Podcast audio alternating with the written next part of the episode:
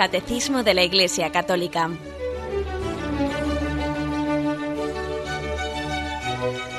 Un programa dirigido por Monseñor José Ignacio Munilla, Obispo de San Sebastián.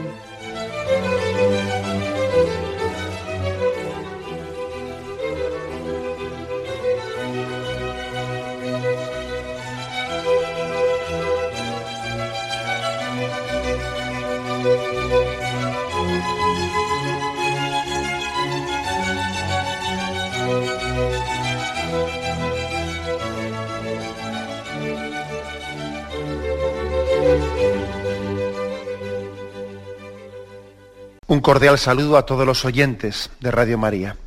Un día más, con la gracia del Señor, proseguimos la explicación del, del, Catecismo de la Iglesia Católica. Estamos en el apartado, dentro del sacramento de matrimonio, en el apartado sobre la celebración del sacramento. Habíamos explicado el punto 1621 y hoy continuamos a partir del punto 1622. Dice así, ¿eh? en torno a cómo debe de ser la celebración del sacramento del matrimonio. En cuanto gesto sacramental de santificación, la celebración del matrimonio debe ser por sí misma válida, digna y fructuosa. Por tanto, conviene que los futuros esposos se dispongan a la celebración de, de su matrimonio recibiendo el sacramento de la penitencia. Bueno, pues por partes, ¿no? Como solemos intentar hacer desgranando el contenido de, de cada punto del catecismo. El matrimonio es un gesto sacramental que nos santifica, ¿eh? que santifica al esposo y a la esposa y les capacita para amarse, para amarse en Cristo y para amarse con el amor de Jesucristo. Por eso, como es un gesto sacramental de santificación, el catecismo, recogiendo un texto de la, de la encíclica Familiares Consorcio, el punto 67, dice que debe de ser esta celebración válida, digna, fructuosa. ¿Por qué hace esa triple distinción de válida, digna, fructuosa? Nos podía parecer pues, un poco redundante, ¿no? Decir esos tres términos, pero no, cada uno de ellos pone un matiz, pone un matiz. La celebración de matrimonio tiene que ser válida, porque sabéis que mm, esto vamos a tener ocasión en los próximos días, cuando se habla del consentimiento matrimonial, etcétera, ¿no? Vamos a tener ocasión de, de analizarlo y de estudiarlo y, y, de entender también lo que es eh, la nulidad matrimonial, por qué en alguna ocasión, a que sea una cosa pues muy excepcional, ciertamente la Iglesia habla de nulidad matrimonial, porque ha habido, porque ha podido haber tal defecto a la hora de, de contraer el matrimonio que ha podido haber motivo de invalidez. Por eso dice aquí que tiene que ser válida. ¿eh? Porque si, por ejemplo, una persona que va a casarse, pues no tiene la libertad necesaria ante ese acto que va a hacer, porque está coaccionada, pues porque están, por ejemplo, obligándole a dar ese paso ¿eh? en su familia. O no tiene la capacidad necesaria, porque igual está bajo, eh, está en un momento en el que no tiene la plena capacidad psicológica, pues porque está bajo el influjo de una seria depresión, por poner un ejemplo, ¿no? Está bajo el influjo de una, los efectos mm, de una seria depresión, otra serie de condicionantes que no le permiten tener esa capacidad o no tiene la conciencia que debe de tener en el paso que está dando. ¿no? Es decir, hay motivos que, que, pueden robar, que pueden limitar la debida libertad y conciencia en el paso que se está dando. ¿no? Y eso pues, podría ser una causa de invalidez, de invalidez. Bueno, pues entonces por eso dice que el matrimonio tiene que ser en primer lugar, válido, dándose las condiciones para ello. Como digo, hoy no vamos a meternos en esto. Habrá próximos programas en los que se hable con detenimiento de, em, pues, de qué condiciones son esas para la validez matrimonial, sobre, para que el consentimiento matrimonial sea auténtico y verdadero. ¿no? Pero aparte de válido, tiene que ser también digno. Porque, por ejemplo, puede ser válido el, para, que sea, para que sea válido un matrimonio, es necesario que la persona que se casa esté en gracia de Dios. Pues no. Puede ser que alguien esté en pecado mortal y sin embargo se esté casando válidamente. Pero claro, la Iglesia no se conforma con, con, la validez, quiere también que aparte de la validez haya también dignidad. Como os podéis imaginar, esto que acabo de decir, que igual a uno le puede, le puede haber confundido un poco, es que tiene que ser necesariamente así, ¿no? Porque si resulta que si una persona se casa estando en pecado, no estando en gracia de Dios, si eso es motivo de invalidez, bueno, pues aquí es que, claro, tendríamos un lío tremendo sobre la validez de un matrimonio. Un matrimonio claro, un sacramento como el, de, como el del matrimonio no puede tener supeditada su validez a la, pues, al grado de gracia con el que está la persona que lo recibe. Porque claro, si no sería un lío tremendo, ¿no? El sacramento es válido, aunque el que lo reciba está en pecado. Claro, es válido. ¿eh? De lo contrario, fijaros lo que sería pues, si la iglesia tuviese que estar estudiando si éste estaba o no estaba en gracia de Dios, si tenía o no tenía pecados graves, para ver si su matrimonio era o no era válido. Bueno, menudo, lío sería eso, claro. El sacramento es válido, pero a la iglesia, que es madre, no le vale. O sea, no, mejor dicho, no le, no se queda satisfecha, ¿no? Únicamente con un sacramento válido. Quiere que además de ser válido, sea digno. Y para recibir dignamente, ¿no?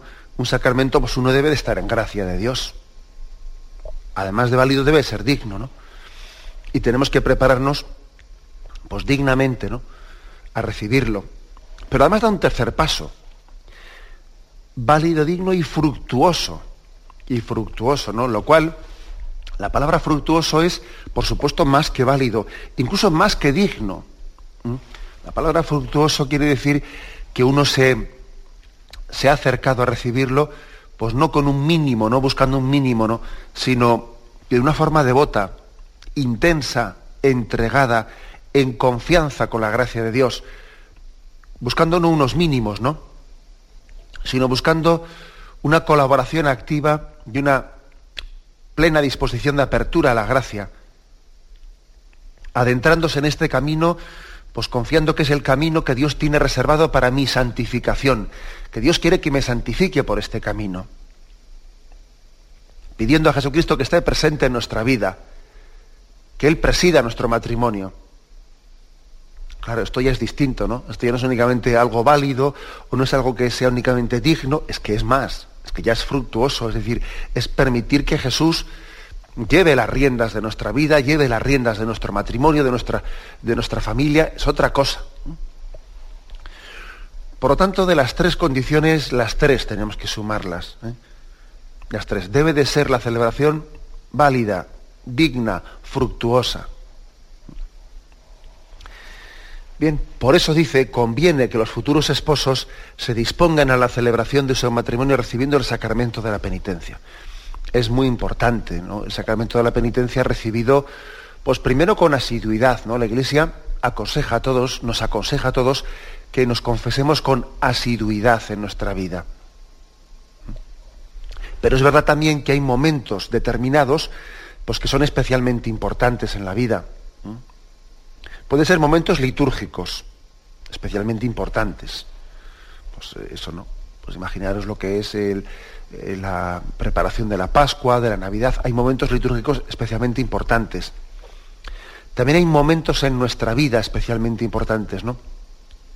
Y también hay momentos sacramentales que así especialmente lo aconsejan. Acordaros de aquel, de aquel texto, Mateo 5, 23. Dice, si cuando te acercas al altar, si al acercar a ofrecer tu ofrenda al altar no te acuerdas de que tienes algo de que tu hermano tiene algo contra ti, o tienes algo no contra él, deja primero tu ofrenda antes de presentarla, vete a reconciliarte y luego vuelve al altar, ¿no? También podríamos hacer una aplicación de este texto a lo que es el sacramento de la penitencia, antes, previamente recibido, antes de la, del sacramento del matrimonio. Qué poco sentido tiene, ¿no? Vamos, pero qué poco sentido tiene el hecho de que en el matrimonio se emplee tantos esfuerzos y tanta fuerza, pues, y tanta dedicación a los preparativos externos, de una manera desproporcionada, ¿no? Comparando con lo que dedicamos a los preparativos internos. A veces yo conversando con los novios les he solido decir, ¿no? Mira, si dedicásemos una décima parte del tiempo a la preparación interior, la décima parte del tiempo que dedicamos, que si las invitaciones, que si eh, cómo nos colocamos en el banquete, que si dónde ponemos las tarjetas de invitación, que si este viene o no viene, dónde se aloja este, qué regalito vamos a repartir después, eh, qué regalito para los, para los hombres, qué regalito para las mujeres, que esto, que otro vestido, cómo viene, cómo no viene, a dónde vamos, vete a la agencia de viajes, venga, reserva esto, lo otro. Vamos, si dedicásemos la décima parte, ¿qué digo yo la décima parte, no? de ese esfuerzo y ese tiempo, la preparación interior, vamos, seríamos santos de altar, de, vamos, canonizables. Hay una desproporción muy grande entre el fondo y las formas. Eh, a veces ocurre en nuestra sociedad que se preparan las bodas y los matrimonios especialmente en su aspecto más exterior, más externo como si alguien estuviese sacando brillo a la carrocería de un coche, sacándole brillo meticulosamente, ¿no? Fijándose en el más mínimo aspecto, ¿no? Sacándole brillo a la carrocería de un coche al que se le ha olvidado ponerle el motor para que ande. Y dice, no, pero hombre, ¿de qué te sirve que un, que un coche tenga tanto brillo si no tiene motor para andar? ¿De qué te sirve? Pues bueno, yo creo que esta denuncia hay que hacerla hoy en día. Tenemos que hacerla porque hay una gran desproporción ¿eh? entre el cuidado de lo exterior y el cuidado de lo interior. Una gran desproporción. Y creo que el Señor, pues al igual que hizo a través de los profetas aquella denuncia, ¿no? En el Antiguo Testamento, este pueblo me honra con sus labios, pero su corazón está lejos de mí. Pues también hoy nos hace, nos hace esa denuncia profética, ¿no? Este pueblo me honra con sus formas exteriores, pero su corazón está lejos de mí. Quizás no sea, ha estado en muchas tiendas y, ha estado dedicando mucho tiempo a elegir un traje de novia, hacerse las pruebas, a ver cuál le queda mejor. Incluso igual ha viajado hasta otras ciudades para ver si en otro sitio tienen un traje que le, que le caiga mejor. Y no se ha preocupado de de confesarse y de estar en gracia de Dios. Puede tener un traje exterior reluciente e interiormente estar, perdonadme por la palabra, pero interiormente puede estar putrefacto. Eso que dice Jesús a los fariseos, sepulcros blanqueados, eh, que por fuera estáis, estáis relucientes y por dentro estáis corruptos. Esas palabras fuertes de Jesús a los fariseos o aquellas denuncias del Antiguo Testamento, el Señor también nos, nos las dirige y nos está haciendo una llamada seria de atención, llamándonos a la conversión interior. ¿Mm? Llamándonos a la conversión interior. Por eso dice aquí la importancia, la gran conveniencia eh, de acercarse a, recibir el sacramento de la penitencia antes de recibir el sacramento del matrimonio. Primero por recibirlo en gracia de Dios, porque todo sacramento, para que sea recibido eh, pues digna y fructuosamente, pues debe ser recibido en gracia de Dios. Ojo, no solo hay que estar en gracia de Dios para comulgar, también hay que estar en gracia de Dios para recibir el resto de los sacramentos. Sería un error, un error pensar, bueno, pero como en esta boda no han comulgado, hombre, el no comulgar, eh, la verdad es que se agradece porque por lo menos es un signo de conciencia de indignidad, ¿no? Por parte del que dice, no voy a comulgar porque no estoy preparado. Pues bueno, se agradece ese signo un poco de sensibilidad. Pero es que tengamos en cuenta que hay que estar en gracia de Dios no solo para comulgar, también para recibir el sacramento del matrimonio hay que estar en gracia de Dios, que también es un sacramento, al igual que la Eucaristía. Pero es que además también, aparte de, eh, aparte de esta importancia de, a la que me refiero de, confesarse para recibir el matrimonio en gracia de Dios, también recordad que nosotros eh, hablamos de que en ese sacramento se casa el hombre en Cristo. Y creo que es muy importante que procuremos morir al hombre viejo para que sea el hombre nuevo el que comience una nueva vida. El matrimonio es la bendición de Cristo para comenzar una nueva vida. Acordémonos también que en ese momento abandona el hombre a su padre y a su madre para formar una nueva familia. O así debería de ser, ¿verdad? Otra cosa es que, por desgracia, muchos matrimonios ya habían comenzado previamente a cohabitar o a vivir antes de casarse. Lo cual dificulta las cosas, ojo. Las dificulta muy seriamente, pues porque parece que ya vas con el hombre viejo al matrimonio. Ya estás arrastrando el hombre viejo en el matrimonio, tus hábitos de vida, etc. Mientras que cuando comienza una vida nueva a partir de haber recibido el sacramento del matrimonio, cuando comienza la vida nueva, yo creo que es una ayuda muy grande para también romper con todos los hábitos del hombre viejo y comenzar la vida con nuevos hábitos en la vida de gracia. Eh, yo creo que no ayuda absolutamente nada, pero absolutamente nada, la convivencia previa al matrimonio. De hecho, vamos, que sepáis que existen bastantes estadísticas, no digo encuestas, ¿eh? sino estadísticas, hechas especialmente en Estados Unidos y en Inglaterra, en las que se, constata cómo eh, los matrimonios que han convivido previamente antes de casarse han tenido luego un índice de divorcio pues, bastante superior. Pero bastante superior, ¿eh? Bueno, ahora no me meto en ese tema, pero traducido esto un poco al sacramento de la, de la penitencia, pues que creo que una ocasión, un motivo, una razón de ser por la cual confesarse antes del matrimonio es porque uno va a comenzar una vida nueva. Y al comenzar una vida nueva, qué importante es pedir la gracia para romper con los hábitos del hombre viejo. Yo le suelo decir a veces a los novios cuando, les, cuando se preparado para casarse, que son muy importantes los primeros pasos en la convivencia.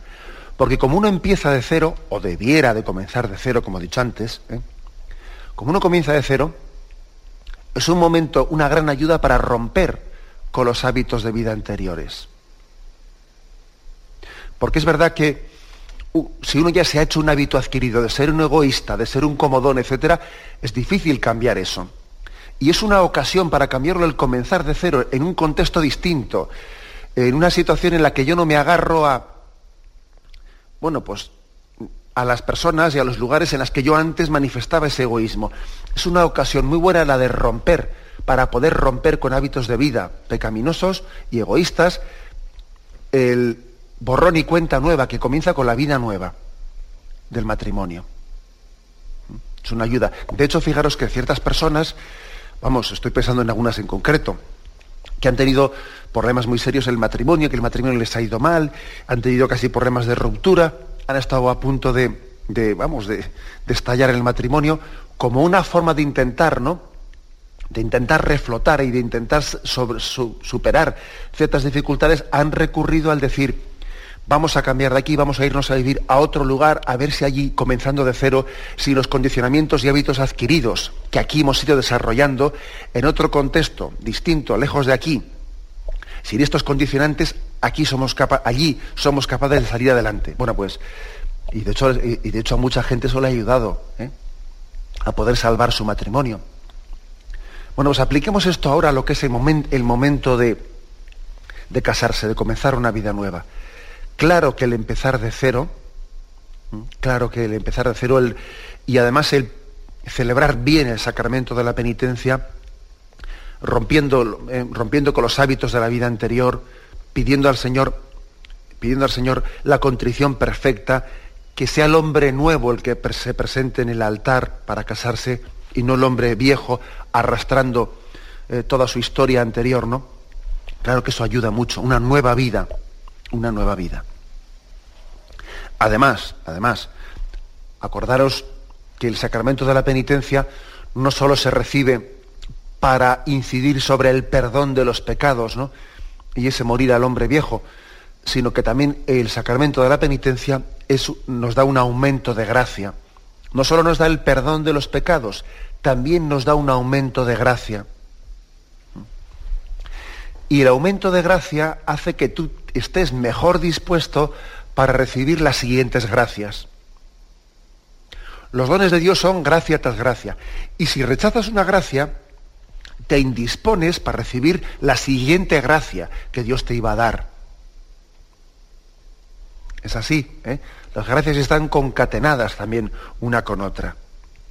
Y tú, y tú, si por ejemplo no recibes el sacramento de la penitencia antes de haberte casado, pues no recibes un aumento de gracia que luego iba a hacer que tú tuvieses mayor recepción del sacramento del matrimonio, por ejemplo. Y eso después te iban a pedir lo siguiente, lo siguiente, es decir, las gracias están concatenadas, ¿no? Son gracia tras gracia. Y eso es otro motivo para confesarse, ¿no? Pues en momentos y en ocasiones privilegiadas como esta, antes de recibir el sacramento del matrimonio. Igual también habría que añadir alguna cuestión práctica, que yo creo que hoy en día es necesario decirla. Pues estamos en un momento en el que un sacerdote, cuando va a confesar pues, a una pareja, a una pareja antes de, antes de casarse, pues un sacerdote eh, tiene que pensar que muy probablemente esos novios llevarán igual, por desgracia, por desgracia, llevarán mucho tiempo, muchos años sin confesarse. Es muy probable que eso sea así. Como lo digo probable porque es que basta ver, pues, pues, estadísticamente, el alejamiento que ha habido de la confesión, ¿no? Por desgracia. Y creo que es muy importante que el sacerdote eche una mano, ¿no? Eche una mano a esos, a esos novios para ayudarles a examinar su conciencia, porque ellos pueden tener ciertas dificultades ya no de fe, sino ya dificultades prácticas de cómo se confiesa uno. ¿Cómo? Eh? Pues cómo lo hago, porque uno dice, yo cuando era pequeño, pues me confesaba que si le había cogido chocolate a mi madre, y ahora ya no sé ni cómo confesarme. Es que, por desgracia, uno escucha con frecuencia esas cosas. ¿eh? Y, y entonces es que creo que es de gran ayuda que un sacerdote facilite el camino, ayudándoles a los, a los novios proponiéndoles pues, una ayuda concreta en el, entorno de una, de una confesión, en la, de una conversación en la que le repase los mandamientos y vea qué aspectos concretos entran dentro de cada uno. Porque es que, es que a veces yo me ha tocado con frecuencia pues, hacer estas confesiones y te dicen los novios, es que yo no sé si tengo pecados. ¿eh? Bueno, le ayudas, le ayudas a hacer el examen de conciencia, vas mandamiento por mandamiento, y termina él diciendo, anda, pues si no me había dado cuenta que tenía pecados en todos los mandamientos. ¿eh? O sea, es que, es que es fuerte decirlo, pero hemos llegado a un grado de secularización en la que entre nosotros puede haber personas que tengan, sí, un corazón cristiano, pero tengan tal falta de formación, tal falta de, eh, de conciencia de las cosas, que ese corazón cristiano tiene que ser muy acompañado, porque si no podría caminar a ciegas dando palos de ciego, sin saber exactamente en qué examinarse, a qué darle importancia, etcétera, etcétera. Creo que, pues, como cuestión práctica, eh, esas confesiones previas al sacramento del matrimonio tienen que ser muy cuidadas por nosotros los sacerdotes, ¿no? Muy cuidadas. No quitándoles importancia, haciendo de cualquier manera, no, sino con, con una acogida, con una acogida y con también intentando que no sea justo la víspera, porque yo creo que también hay demasiados nervios y demasiadas cosas en la cabeza de alguien que se va a casar, ¿no? Buscando el momento adecuado y, la motivación más profunda para poder hacerlo. En resumen, que este punto 1622 que estamos comentando insiste, ¿no? En que el sacramento del matrimonio debe tener una celebración válida, digna y fructuosa. Vamos a hacer un momento de silencio, digo, perdón, de reflexión y continuamos enseguida.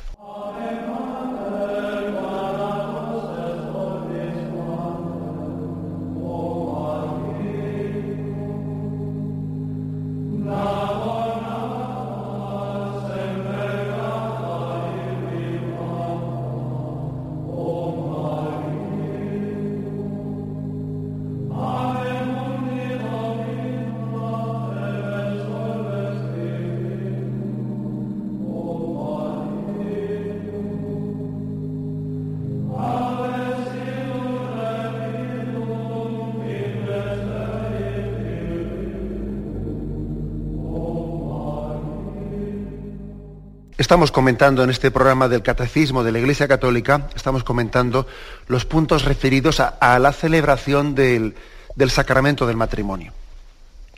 El punto 1623 en el que entramos ahora dice así. En la Iglesia Latina se considera habitualmente que son los esposos quienes como ministros de la gracia de Cristo se confieren mutuamente el sacramento del matrimonio expresando ante la Iglesia su consentimiento. En las liturgias orientales, el ministro de este sacramento llamado coronación es el sacerdote o el obispo, quien después de haber recibido el consentimiento mutuo de los esposos, corona sucesivamente al esposo y a la esposa en señal de alianza matrimonial. Bueno, aquí hay un matiz. Acordaros que este catecismo nuestro es el catecismo de la Iglesia Católica, no únicamente del rito latino, ¿eh?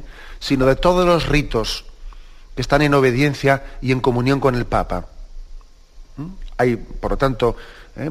diversos ritos orientales, las, liturgias orientales, que están plenamente también recogidas, todas sus tradiciones, mm, dentro de este catecismo. Por eso aquí se hace una distinción. Se dice que en nuestra iglesia latina, en nuestra iglesia latina, los ministros, los ministros del sacramento del matrimonio son los propios esposos el sacerdote o el diácono o el obispo que actúa eh, presidiendo esa celebración lo hace en condición de testigo. Pero los ministros, los que propiamente se casan, son los esposos. Esa es una diferencia entre este sacramento y el resto de los sacramentos. ¿eh? En el resto de los sacramentos, pues, el ministro es el sacerdote, el que preside la celebración. El sacramento de la unción de enfermos. Hombre, el, ministro es el que, el sacerdote o el obispo que lo celebra. Sin embargo, el sacramento de matrimonio es distinto. ¿eh? En, el, rito latino, en nuestro rito latino, mm, siempre se ha remarcado que los ministros del sacramento son los propios esposos. ¿eh?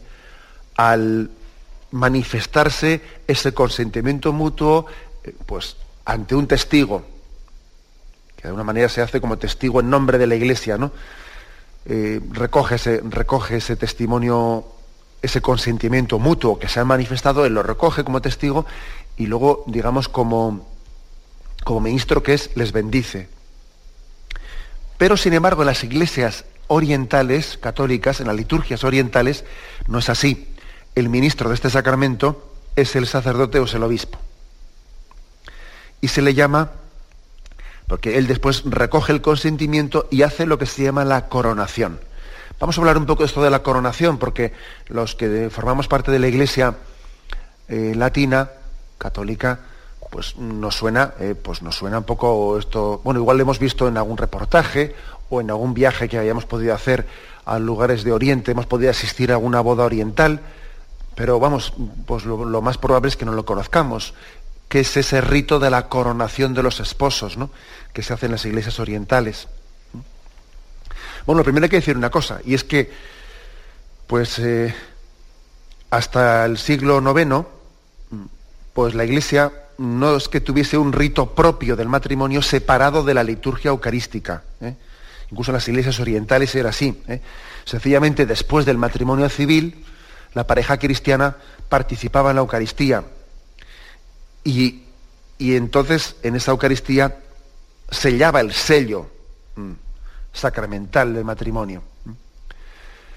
Pero, aunque fuese así, digamos, eh, ya desde el siglo IV, el sacramento, eh, después de la Eucaristía, era solemnizado por un rito de coronación ¿eh? que se hacía durante la liturgia eucarística. los novios iban, se casaban por civil, luego iban a la iglesia asistían a la Eucaristía, la Eucaristía era su comunión, la común unión entre ellos, y luego realizaban el rito de la coronación. Al terminar la misa o, durante ella, ¿qué es esto del rito de la coronación? No es ni mucho menos, como algunos han dicho, una especie de supervivencia de los rituales paganos. No, no es cierto. Es, un, es un, simbolismo muy bíblico. ¿eh? La corona, signo tradicional de victoria en, las competencias, en, las competiciones de los atletas, es en el Nuevo Testamento el signo de la victoria de la vida sobre la muerte. San Pablo escribe aquello de corred para conquistar el premio. Todo atleta se somete a una estricta disciplina para obtener una corona perecedera, pero nosotros lo hacemos para obtener una corona imperecedera. San Juan Crisóstomo ve en las coronas del matrimonio un símbolo de victoria sobre una sexualidad irrefrenada, esclavizada por el pecado, ¿no? Es una corona de victoria sobre esa, eh, sobre esa deformación. ¿eh? Y más bien es una corona de victoria porque integra la sexualidad en el amor. La corona en el Nuevo Testamento es igualmente pues la recompensa divina a la rectitud, al obrar con rectitud. ¿eh? Acordaros de aquel pasaje de 2 Timoteo 4. He combatido bien, he combatido hasta el final el buen combate. He terminado mi carrera, he guardado la fe. Y he aquí que ahora se prepara para mí la corona de justicia. Y cuando aparezca el jefe de los pastores, recibiréis la corona de gloria que no se marchita. Dice también primera de Pedro 5.4. Es evidente que la corona de victoria y de inmortalidad pertenecen ante todo a Jesucristo, crucificado y resucitado. ¿no? Él tiene esa corona de victoria. Por esta razón la Iglesia utiliza, pues, en su oficio, en su oficio divino, algunos versículos del Salmo 21, ¿no? Pusiste en sus cabezas coronas de piedras preciosas. Es un salmo de glorificación del rey y de la reina. Que a veces ha sido leído pues, con este sentido mesiánico de que Cristo es coronado. El Salmo octavo también aparece este versículo que el presbítero cita en la bendición a los esposos. No estoy hablando de la liturgia eh, católica oriental. Lo hiciste al hombre apenas inferior a los ángeles, lo coronaste de gloria y dignidad. ¿Eh? Todo el salmo pues es un himno a la dignidad del hombre, rey de la creación, que es coronado. De aquí que viene esa ceremonia de la coronación que se hace en la Iglesia Católica de rito oriental. Pues eh, los mejores testigos de la victoria de Cristo sobre la muerte son los mártires. ¿eh? Acordaros que sobre ellos la muerte no tiene poder, ya que recibieron sus coronas, según leemos en el libro del Apocalipsis. Los mártires recibieron la corona ¿eh? de la inmortalidad. Sé fiel hasta la muerte y te daré la corona de la vida, dice Apocalipsis 2.10.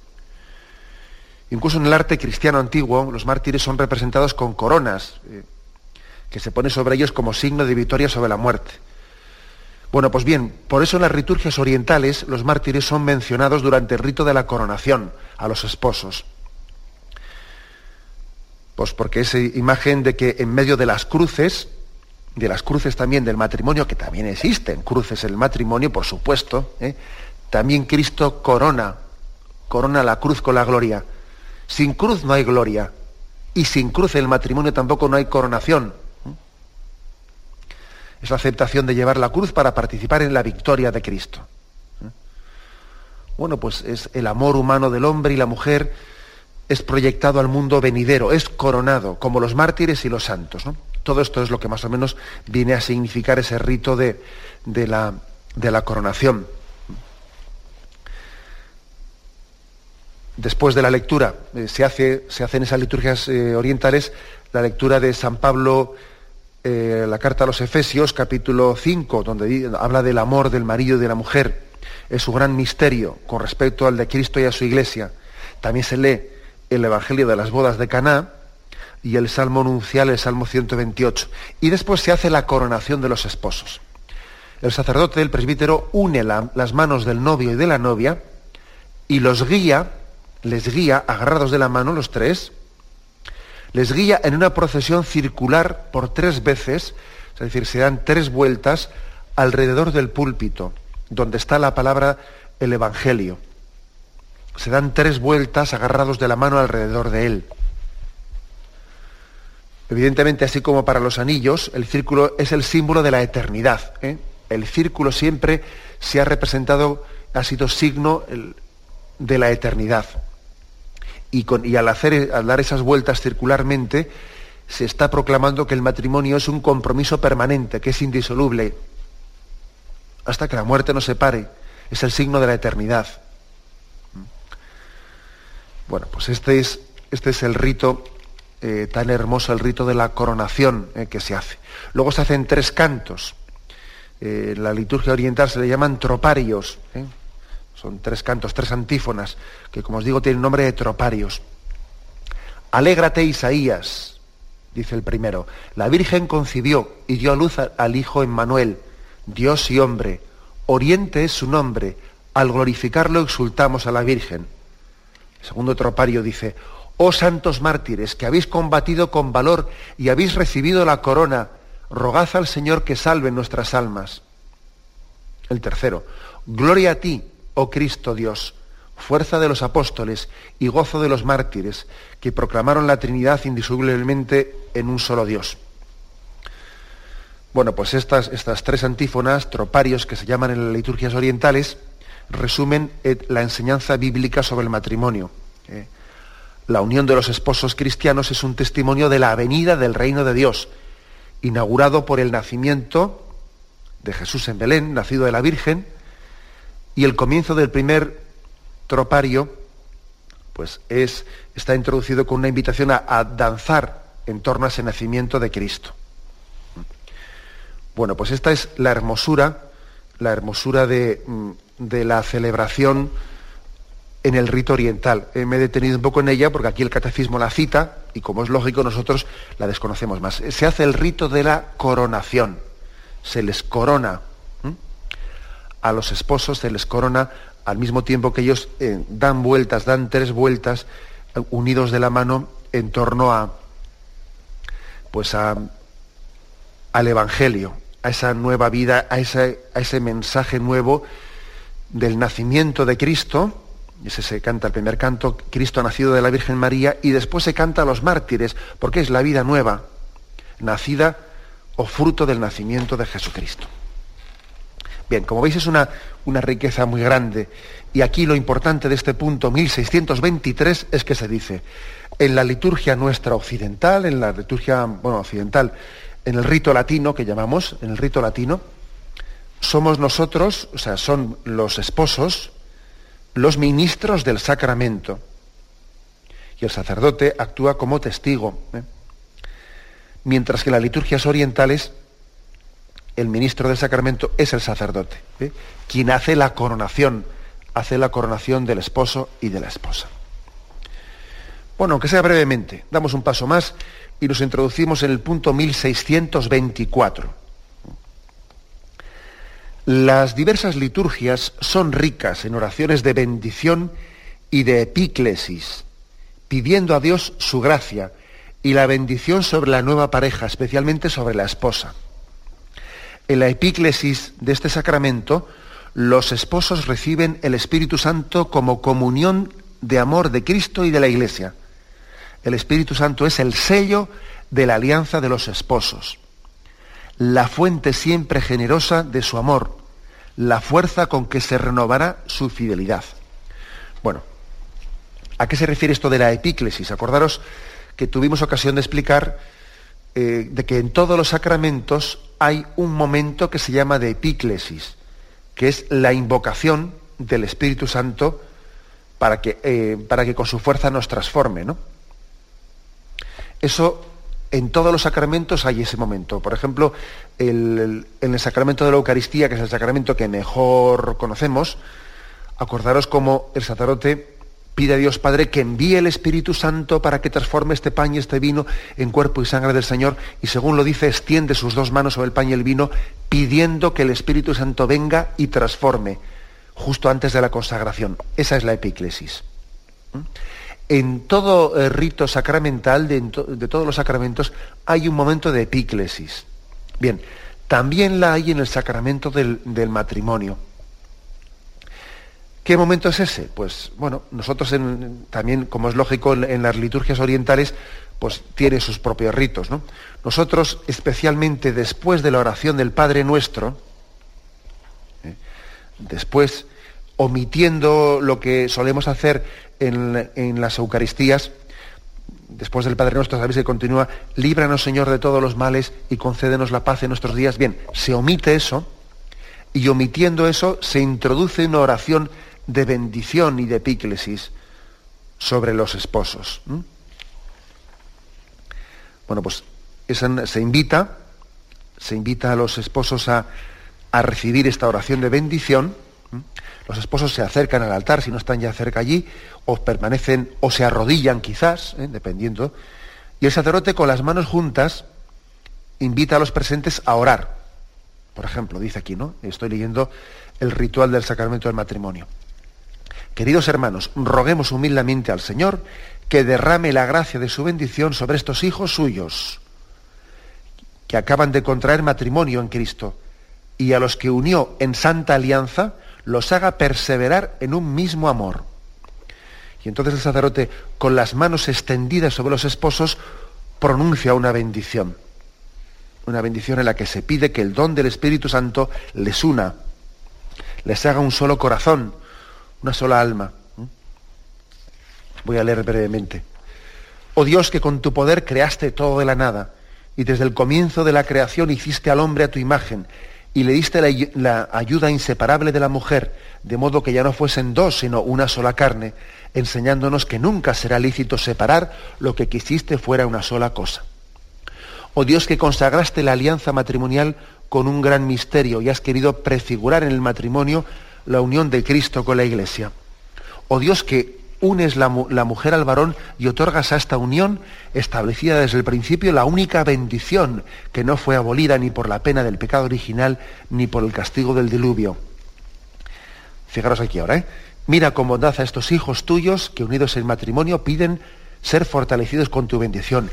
Envía sobre ellos la gracia del Espíritu Santo para que tu amor derramado en sus corazones los haga permanecer fieles en la alianza conyugal. esta es la epíclesis, como os decía. ¿eh? En todo sacramento hay una invocación al Espíritu Santo para que eh, haga, para que derrame su gracia y haga efectiva, ¿eh? pues, haga efectivo pues, ese signo sacramental que allí estamos celebrando. Envía sobre ellos la gracia del Espíritu Santo para que tu amor derramado en sus corazones los haga permanecer fieles en la alianza conyugal. ¿Mm? Y continúa la bendición. abunde en tu hija, se dice el nombre de la esposa y después se inventa al esposo, etcétera, etcétera. Eh, pero a mí lo que me interesaba subrayar era cómo, pues, eh, todo el sacramento y también en el rito del matrimonio hay una invocación, se hace la epíclesis que se llama, que es la invocación para que el Espíritu Santo, con su gracia, nos regenere, nos capacite, nos, eh, nos dé su gracia para que ese signo sacramental sea efectivo, eh, sea efectivo en nosotros. Bien, tenemos el tiempo cumplido, hablaremos de estos aspectos más profusamente. La bendición de Dios, Todopoderoso, Padre, Hijo y Espíritu Santo, descienda sobre vosotros. Alabado sea Jesucristo.